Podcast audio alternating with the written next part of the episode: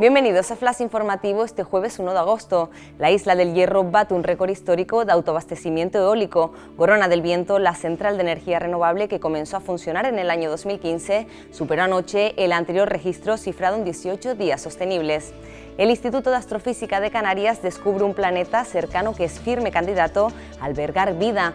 Un nuevo sistema solar a 31 años luz está integrado por tres exoplanetas, uno de ellos potencialmente habitable. A día de hoy, la cifra de estos planetas descubiertos asciende a más de 4.000.